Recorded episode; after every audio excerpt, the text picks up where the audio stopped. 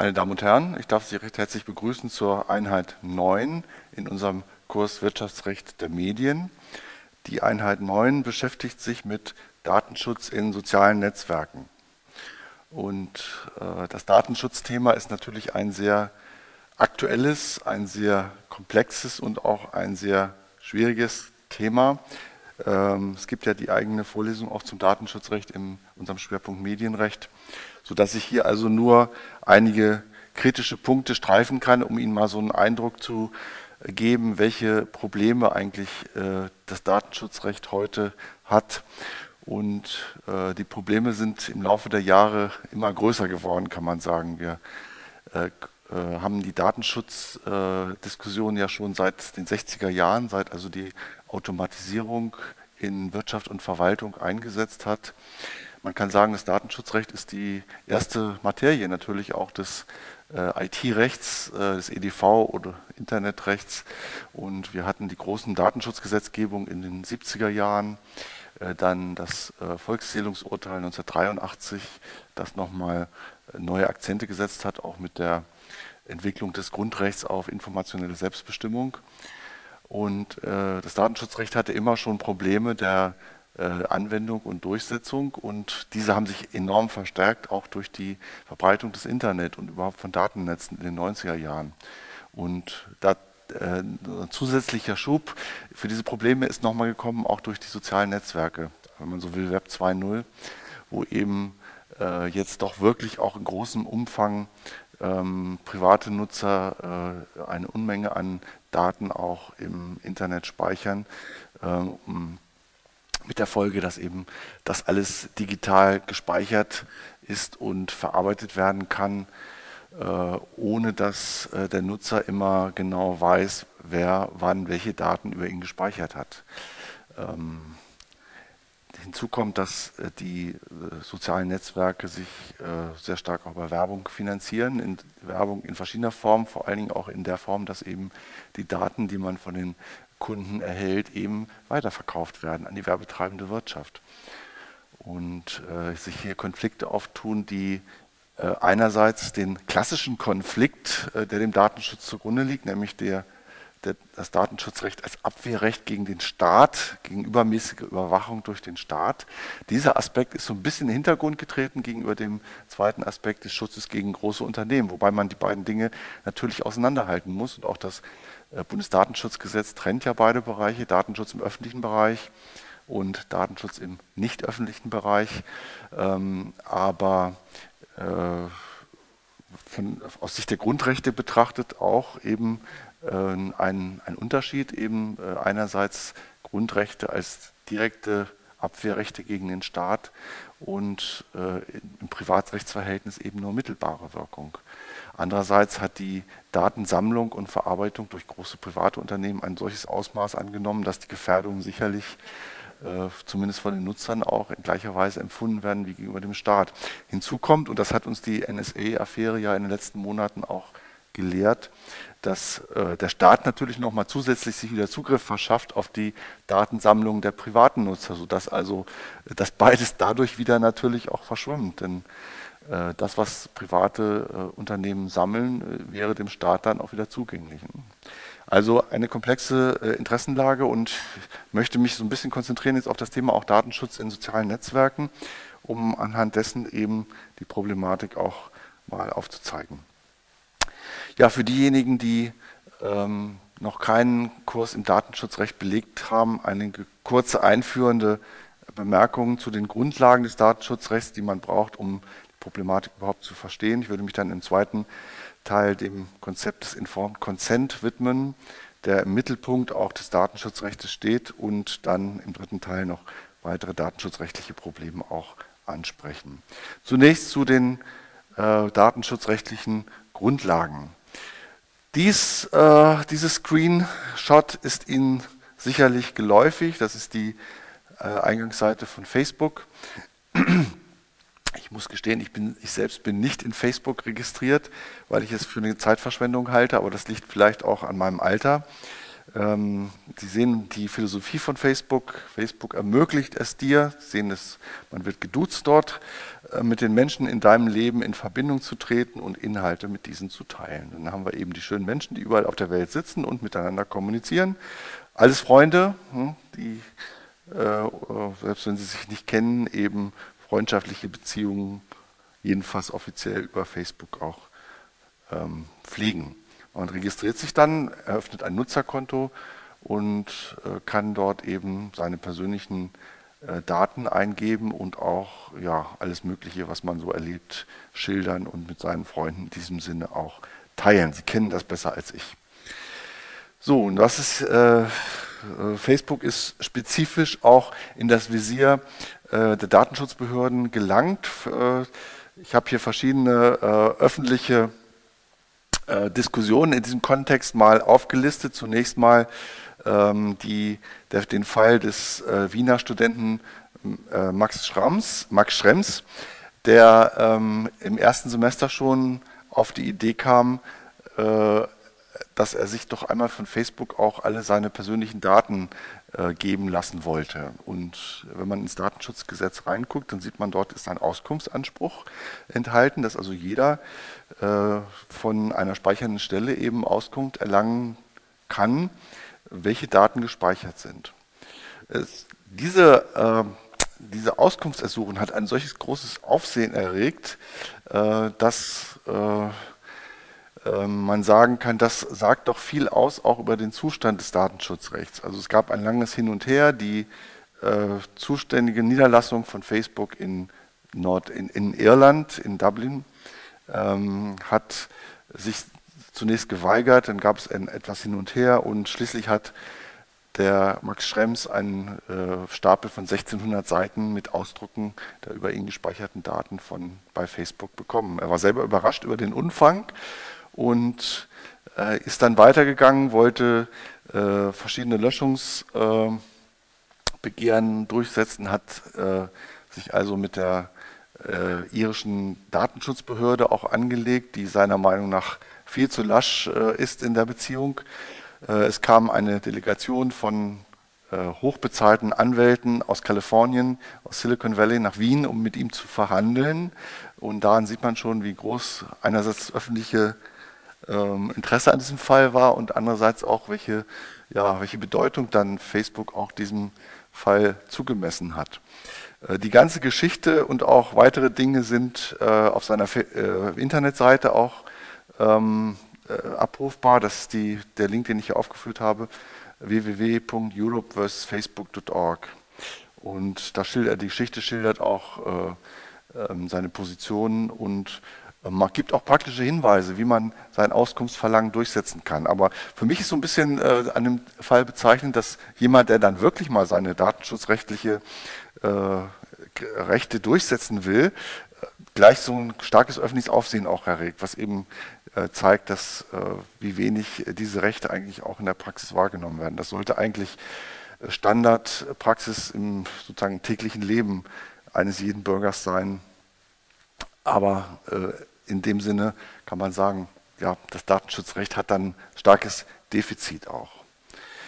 Der zweite Komplex betrifft den Datenschutzbeauftragten von Schleswig-Holstein, Herr Dr. Weichert, der ähm, die Datenschutzbehörde des ULD in Schleswig-Holstein leitet. Der hat auch Facebook ins Visier genommen und zwar vor allen Dingen im Hinblick auf den Like-It-Button, den Sie vielleicht auch kennen, Gefällt mir-Button. Und das Problem an dem Gefällt mir-Button ist eben, dass äh, einerseits dieser Button eben auf allen möglichen Drittwebseiten platziert wird, aber dann eben auch die, äh, die Daten, wenn Sie diesen Button drücken und auch wenn Sie den Button nicht drücken, äh, die Daten in die USA transferiert werden, dort verarbeitet werden und dann eben von Facebook äh, integriert werden und auch zu statistischen Analysen benutzt werden. Und äh, das ist, wenn man es jetzt von den physischen von der physischen Seite her betrifft, äh, betrachtet natürlich eine äh, Datenübermittlung in ein Drittland außerhalb Europas, in den USA, und äh, unterliegt insofern besonderen rechtlichen Regelungen. Und äh, welche Bedeutung diese physische Datenübermittlung hat, haben wir ja nun gerade beim NSA-Skandal wieder gesehen, die sich ja nur die sozusagen dieses technische Feature auch zunutze gemacht haben, dass die Daten eben von Europa nach Amerika transferiert werden zur Verarbeitung. Auch hier eine ausführliche Geschichte des Falls, ich komme da gleich nochmal darauf zurück, die Sie unter dem äh, der hier abge, äh, aufgeführten äh, Domain eben auch äh, nachlesen können. Und schließlich der hamburgische Datenschutzbeauftragte äh, Professor Kaspar, der sich eben auch mit Facebook verschiedener Hinsicht intensiv beschäftigt, auch einen Facebook Watchblog aufgemacht hat. Hier ist auch die Adresse für Sie angegeben. Ja, warum äh, ist das Ganze so ein Problem geworden? Ich, äh, es gibt einen sehr, schöne, sehr schönen Leitartikel aus der Hannoverschen Allgemeinen Zeitung aus dem Jahr 2012 vom Februar mit der Überschrift Die Datendealer. Und da wird einerseits also angeführt, dass Facebook zu der Zeit, wahrscheinlich mittlerweile höher, ein Börsenwert von 100 Milliarden Dollar geschätzt wurde, über eine, Million, über eine Milliarde, Milliarde Nutzer weltweit. Und äh, nicht nur das, sondern der Gründer Mark Zuckerberg, äh, dessen Leben ja auch irgendwie bisher recht kurzes Leben ja auch verfilmt wurde, ähm, will nicht nur Geschäfte machen, sondern er ist auch ein Ideologe. Das heißt, er hat bestimmte ideologische Vorstellungen, auch die hinter diesem Konzept von Facebook auch stehen. Das muss man auch wissen, wenn man Facebook benutzt. Er hat gesagt oder er, er denkt auch so, dass eine totale Transparenz die Welt besser macht. Also jegliche Art von Geheimnissen, von Privatsphäre und so weiter wäre schädlich. Je transparenter die Dinge sind, desto besser würden sich die Menschen verhalten. Das, diese Philosophie kann man haben, äh, sie entspricht nicht unserem geltenden Recht und sie entspricht auch nicht dem, den Einstellungen der meisten Menschen in dieser Gesellschaft. Denn eine gewisse Privatsphäre ähm, braucht jeder und äh, gerade der Sinn des Datenschutzrechts ist, es eben auch, sich gegen zu starke Überwachung zu wehren, um die Verhaltenssteuerung, die dadurch bewirkt wird, eben ähm, nicht wirksam werden zu lassen in gesellschaftlicher und auch politischer Hinsicht. Das ist der Kern des Volkszählungsurteils des Bundesverfassungsgerichts. Ähm, unabhängig davon, wie viel Daten gesammelt werden und wie viel tatsächlich überwacht wird, das, schon das Gefühl, dass man in seinem Verhalten stark überwacht wird, führt dazu, dass man sich verhaltensmäßig anpasst. Und genau das soll verhindert werden, auch durch das Recht auf informationelle Selbstbestimmung. Die Philosophie von Mark Zuckerberg ist genau das Gegenteil, ne? also gerade Verhaltenssteuerung durch Transparenz. Und man sieht da schon hier prallen zwei Welten und zwei Philosophien aufeinander, nämlich das, die Facebook-Philosophie und das Datenschutzrecht und die, das Recht, Grundrecht auf informationelle Selbstbestimmung. Jetzt kann man sich natürlich fragen, die meisten Nutzer sind sich bewusst, dass hier äh, datenschutzrechtliche Probleme bestehen. Trotzdem ist jeder einfach so bereit, eben seine persönlichsten Daten, Bilder, ähm, Events, Schilderungen ins Netz zu stellen ähm, und damit offenbar eben auch dieses Kommunikationsmedium höher zu bewerten als die eigenen Datenschutzinteressen. Und dazu hat der Leitartikel in der HZ äh, ganz interessante Fragen aufgeworfen, die ich hier mal wörtlich wiedergeben möchte, weil sie so sehr on the point sind. Äh, dort wird also gefragt vom Leitartikler, hat sich die Kommunikation grundlegend verändert? Entpuppt sich das traditionelle Verständnis von Privatsphäre als historische Episode? Freuen wir uns, endlich allen alles mitteilen zu können? Oder hinkt nur das menschliche Verhalten für eine Weile dem technischen Fortschritt hinterher? Meinen wir, unsere Gedanken mit der Familie am Lagerfeuer zu teilen? Während sie unter Umständen tausenden nie gesehenen Freunden oder zahlenden Marktforschern berichten? Oder möchten wir letzteres als Kommerzgeneration sogar auf das Produkt und Werbung für uns maßgeschneidert werden? Also hat sich, und das wird in der Datenschutzdiskussion auch mal wieder angeführt, hat sich das Bewusstsein der Menschen grundlegend verändert, was Datenschutz angeht. Ist das für uns heute nicht mehr wichtig? Ähm, wollen wir uns äh, ähm, sozusagen öffentlich ausziehen, um mit anderen eben Gedanken und sonstiges zu teilen? Oder sind wir uns nicht so stark bewusst, dass ähm, diese Datenspeicherung dazu führt, dass viele Leute Zugang äh, zu diesen Daten haben? Oder möchten wir jedenfalls davon profitieren, auch wenn wir es vielleicht nicht gut heißen, dass eben über Werbezwecke die ganzen Angebote kostenlos sind und wir nehmen dafür eben in Kauf, dass die Datenschutzprobleme bestehen. Insgesamt aber auch äh, wenn man jetzt die, den Erfolg dieses äh, Geschäftsmodells sozusagen betrachtet, kann man auch sagen, das Datenschutzrecht ist natürlich auch eine gewisse Gefahr für das Geschäftsmodell.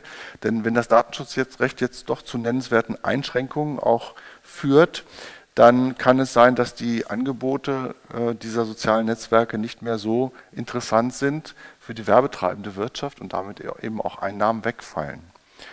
Und äh, dann kann man sich überlegen, welche Konsequenzen hat das muss das vielleicht sogar dazu führen, dass entsprechende Angebote kostenpflichtig sind. Das wäre aus meiner Sicht keine Katastrophe, denn wenn man für etwas bezahlt, überlegt man sich vielleicht auch doch stärker, ob das für einen selber Sinn macht, als wenn es kostenlos ist. Das ist eben auch eine der Verführungen natürlich, die äh, daran liegen, äh, kostenlose Angebote zu machen, um an die Daten der Menschen heranzukommen. So, kurz zu sozialen Netzwerken und ich muss das nicht äh, groß beschreiben. Ich habe hier mal eine kurze Definition aufgeführt von sozialen Netzwerken, um das ein bisschen einzugrenzen, worüber wir reden überhaupt. Also die Nutzer geben die personenbezogene Daten ein, um ein Profil zu erstellen. Ähm, die sozialen Netzwerke haben verschiedene Funktionen, die es eben erlauben, Bilder, Filme, Musik und Links hochzuladen und zu veröffentlichen.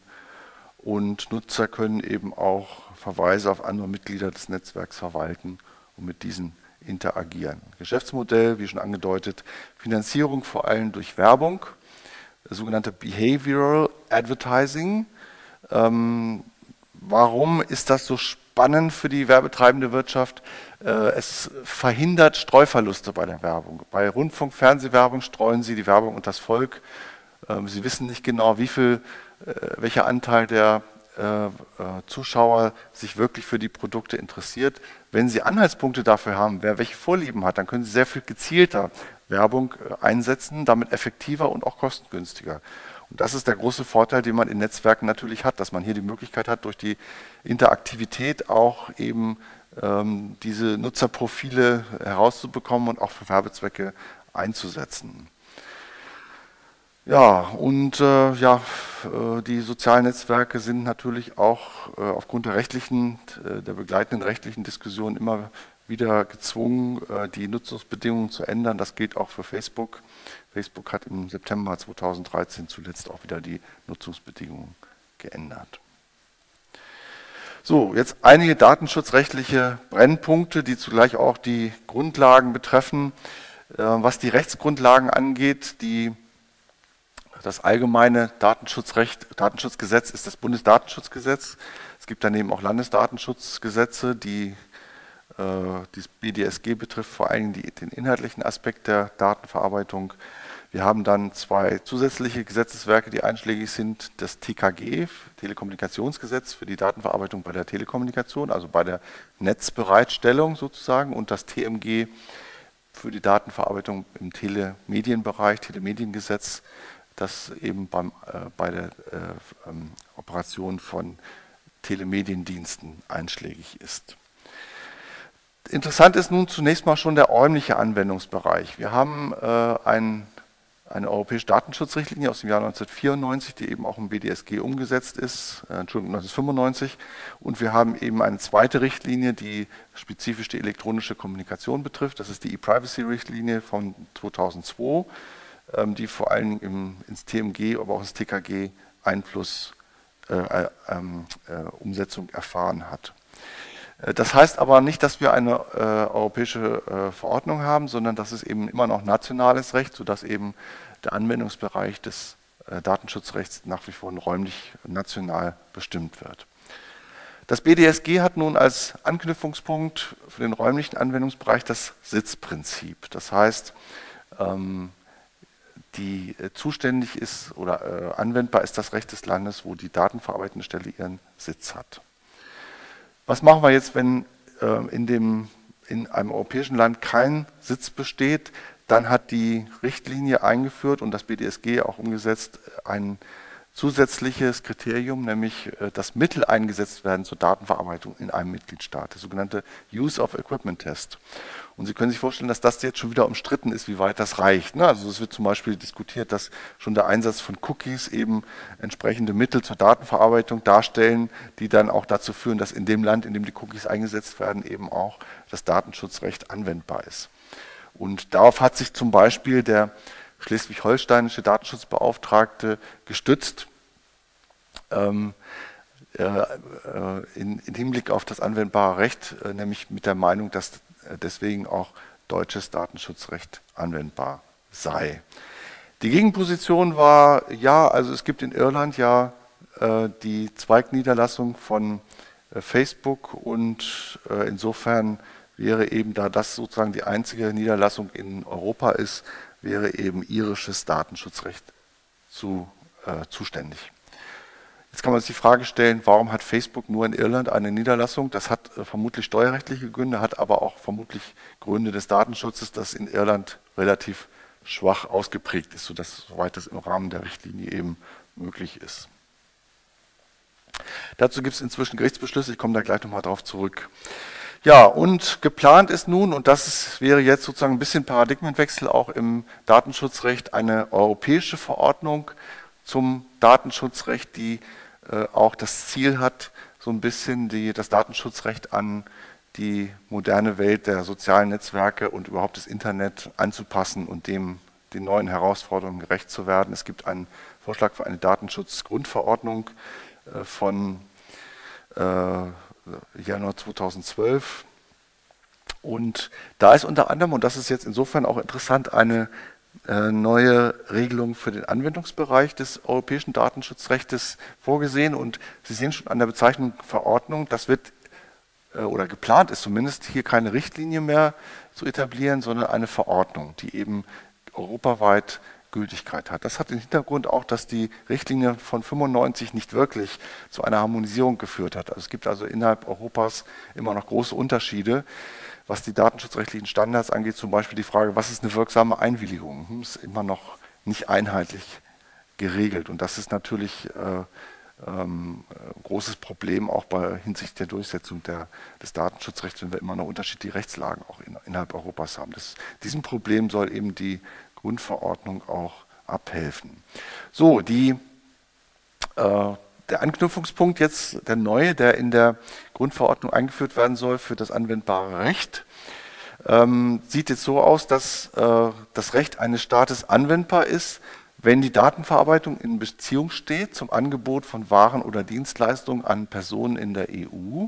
Also ein bisschen Zielrichtung des Angebotes, ein bisschen vergleichbar dem Marktortprinzip, die wir im Lauterkeitsrecht haben. Also auf welchen Markt ist, die, ist das Angebot gerichtet? Das kann man dann festmachen an verschiedenen Kriterien, auch im, im, auf der Webseite, Sprache, Zahlungsmöglichkeiten und so weiter.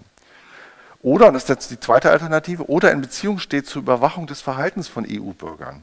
Dazu gehört auch die Erstellung von Persönlichkeitsprofilen. Das heißt, alle Maßnahmen, die zur Überwachung von Bürgern eingesetzt werden, führen auch dazu, dass das Land des Rechtes, das Recht des Landes, des äh, in dem der Bürger angesiedelt ist, auch anwendbar ist. Und das ist dann schon eine recht weitgehende äh, Zuständigkeitsregel äh, oder ja, Anwendbarkeitsregelung. Denn wenn Sie überlegen, ähm, solche Überwachungsmaßnahmen können natürlich auch ihren Ursprung haben in Drittländern, also auch vor allem in den USA, von Unternehmen in den USA eben äh, veranlasst werden, sodass hier eine gewisse extraterritoriale Wirkung auch der Verordnung stattfinden wird, die auch entsprechende Unternehmen erfasst, die vielleicht gar keinen Sitz in Europa haben. Das ist auch beabsichtigt und insofern ist das einer der Streitpunkte natürlich. Sie können sich vorstellen, dass hinter den Kulissen eben doch heftige Lobbyarbeit auch stattfindet. Vor allem die Amerikaner versuchen also ständig diese Verordnung auch zu entschärfen.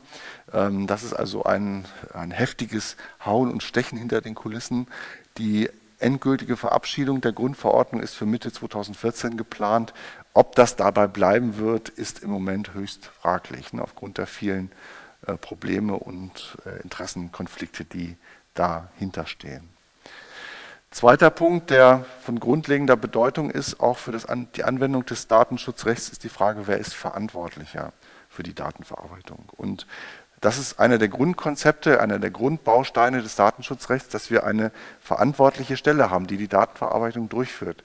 Sie sehen schon an diesem Konzept ein bisschen, das Datenschutzrecht basiert im Prinzip auf dem Modell des ja, Großrechners. Ist der Großrechner, der irgendwo in einem, einem, Raum steht, so wie es in den 70er Jahren war, und die Daten verarbeitet und äh, dann man auf diese Daten in irgendeiner Form Zugriff hat, aber eben äh, der Standalone-Computer als sozusagen ähm, zentrales Merkmal der Datenverarbeitung, für den dann irgendeine Stelle verantwortlich ist. Das hat äh, im Prinzip nichts mehr zu tun mit äh, vernetzten Datenverarbeitung, wie wir sie heute kennen. Wenn wir an Cloud Computing denken, äh, wo eben diese Cloud gerade ähm, äh, oder Kennzeichen dieser Cloud gerade ist, dass man gar nicht mehr weiß, wo eigentlich die Dateien liegen auch welche, auf das, auf, die auch auf verschiedenen Rechner eben verteilt sind, sodass sich dieses Konzept der verantwortlichen Stelle eigentlich gar nicht mehr feststellen lässt beim Cloud Computing. Dann sehen Sie, wie weit die Realität sich von dem Modell des Datenschutzrechts auch entfernt hat. Aber es ist nach wie vor geltendes Recht, sodass wir eben bei der Anwendung des Datenschutzrechts eben auch ähm, prüfen müssen, wer ist verantwortliche Stelle. Und wenn wir das mal auf, an, auf soziale Netzwerke jetzt anwenden würden, würden wir sagen, natürlich, äh, die Anbieter der sozialen Netzwerke, die auch die Daten ja sich ja zur Verwertung einräumen lassen, übergeben lassen und die auch selber verwerten, sind sicher verantwortliche Stelle für die Datenverarbeitung.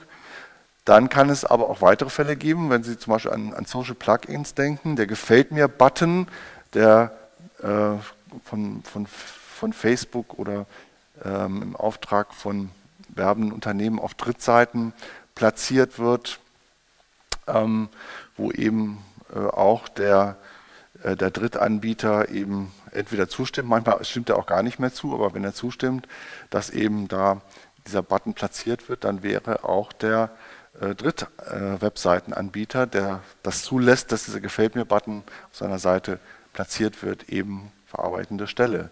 Da fängt aber der Streit schon wieder an, äh, der, äh, äh der rechtliche Streit.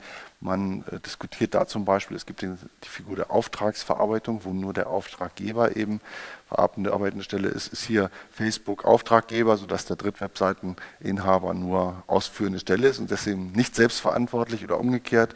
Ähm, es ist sicher, jedenfalls, wenn der Drittanbieter seine Zustimmung erklärt hat, kann man wohl meines Erachtens jedenfalls davon ausgehen, dass hier auch der, dieser Webseitenbetreiber eben verarbeitende Stelle und verantwortliche Stelle ist und damit eben voll in der datenschutzrechtlichen Verantwortung auch steht. Naja, und da geht es noch weiter, wenn Sie also an soziale Netzwerke denken, äh, was da so alles von den Nutzern eingestellt wird. Ne? Also ich stelle Bilder von der letzten Party ein, da sind auch Freunde von mir drauf, stelle Bilder von Bekannten und Freunden ein, ohne die vielleicht zu fragen, ob sie da, dazu stimmen, dass die Bilder eingestellt werden. Und in dem Moment, wo ich das selber tue und diese Freiräume nutze, die mir Facebook auch gibt, um solche Daten einzustellen, dann ist auch der Nutzer verantwortliche Stelle, weil er nämlich eigenverantwortlich Daten verarbeitet und übermittelt. Ne? Durch die Einstellung ins Internet werden die Daten ja auch letztendlich übermittelt. Für solche Zwecke enthält jetzt das Datenschutzrecht die sogenannte Household Exemption, also eine, eine Ausnahmeregelung für, äh, aus, für die Ausübung persönlicher oder familiärer Tätigkeit äh, bei der Datenverarbeitung. Und äh, das war auch so, so ein klassischer Ausnahmetatbestand, weil man eben auch immer noch mit dem, von dem Hintergrund des Modells des Mainframe-Rechners gesagt hat, eben alles, was so im Haushalts- und im persönlichen familiären Bereich passiert, ist datenschutzrechtlich nicht von Bedeutung. Das hat sich eben heute auch geändert. Ne? Also die, die ganzen Abgrenzungen öffentlich, persönlicher, familiärer Bereich verschwimmen ja auch im Internet.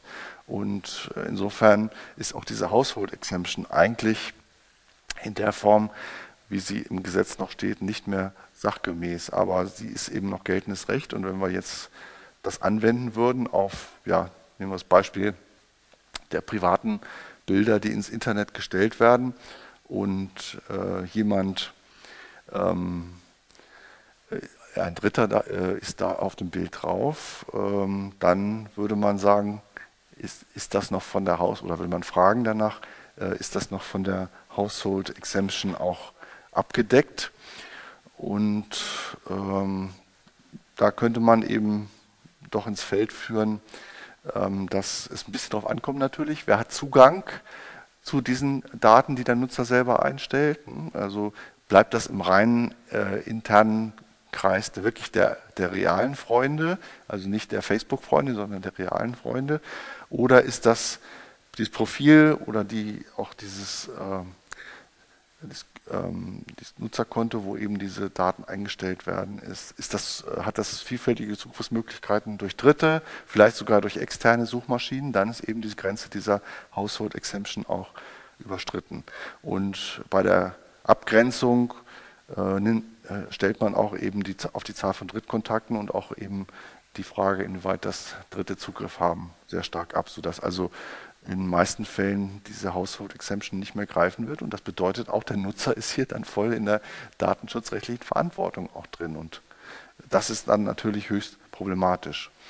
Ich habe hier nochmal die Facebook-Nutzungsbedingungen auch aufgeführt, wie sie vor einem halben Jahr existierten. Ziffer 2 Nummer 1 der Facebook-Nutzungsbedingungen. Da steht drin, für Inhalte wie Fotos und Videos, die unter die Rechte am geistigen Eigentum fallen, erteilst du uns durch deine Privatsphäre und Anwendungseinstellungen die folgende Erlaubnis. Du gibst uns eine nicht exklusive, übertragbare, unterlizenzierbare, gebührenfreie weltweite Lizenz zur Nutzung jeglicher IP-Inhalte, die du auf oder im Zusammenhang mit Facebook postest, sogenannte IP-Lizenz. Diese IP-Lizenz endet, wenn du deine IP-Inhalte oder dein Konto löscht, außer deine Inhalte wurden mit anderen Nutzern geteilt und diese haben die Inhalte nicht gelöscht.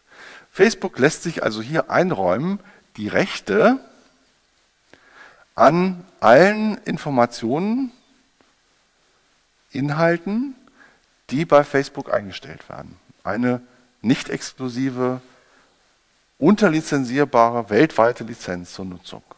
Und zwar durch die Privatsphäre und Anwendungseinstellung. Also, wenn man so will, konkludent, ne? durch die Art der Einstellung äh, wie weit und welchen Personen man Zugriff erteilen will, wird auch die Lizenz definiert. Frage ist, kann der Nutzer das noch steuern? Ist der Nutzer in der Lage, hier überhaupt zu überschauen, für welche Zwecke Facebook äh, diese Daten verwendet und kann man ihn dafür wirklich auch im datenschutzrechtlichen Sinne verantwortlich machen? Und das ist doch dann, wenn man das Ausmaß betrachtet, höchst zweifelhaft. Ein weiterer Fall äh, äh, oder ein weiterer Aspekt eben, ich komme jetzt nochmal zurück auf den, äh, das unabhängige Landesdatenschutzzentrum von Schleswig-Holstein, also den Datenschutzbeauftragten in seinem Konflikt mit Facebook. Da ein, einer der Konfliktpunkte war unter anderem die Klarnamenpflicht und Facebook sie sah oder sieht, soweit ich weiß, immer noch vor, dass man äh, bei der Benutzung von Facebook seinen Klarnamen angeben soll, also seinen echten, richtigen Namen. Das ist auch ein großes Konfliktfeld im Datenschutzrecht. Anonymisierung, schwieriges Wort, ist eine der äh, wichtigsten technischen Schutzmöglichkeiten, die man im Datenschutzrecht hat. Wenn man nämlich anonym ist, äh,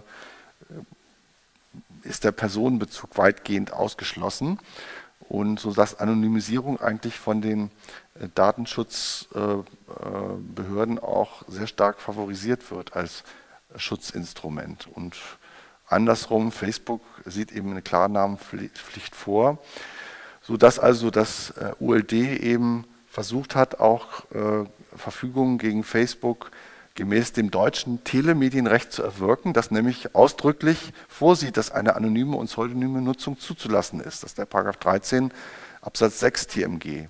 Da steht also so im TMG auch drin, ne, dass diese anonyme und pseudonyme Nutzung ermöglicht werden soll. Ähm, und äh, das bedeutet also, Sie können sich das schon vorstellen, dass hier eben der Streit auch um die Frage ging, ist denn deutsches Datenschutz anwendbar? Vergleichbare Regeln gibt es im irischen Datenschutzrecht eben nicht. Und dieser Streit gelangte schließlich zum OVG Schleswig-Holstein. Und Sie sehen Beschlüsse vom April 2013 äh, wo das OVG dann letztendlich zum Ergebnis kam, dass ausschließlich irisch, irisches und nicht deutsches, äh, deutsches Datenschutzrecht bei Facebook anwendbar ist, weil eben die Niederlassung von Irland in, von, von Facebook in Irland ist. Und es war auch eine Niederlassung in Deutschland gab, die aber nur für Werbezwecke da war und nicht der Datenverarbeitung diente, sodass hier das OVG eben sich auf das Sitzprinzip konzentriert hat und darauf abgestellt hat, dass der Sitz eben in Irland ist.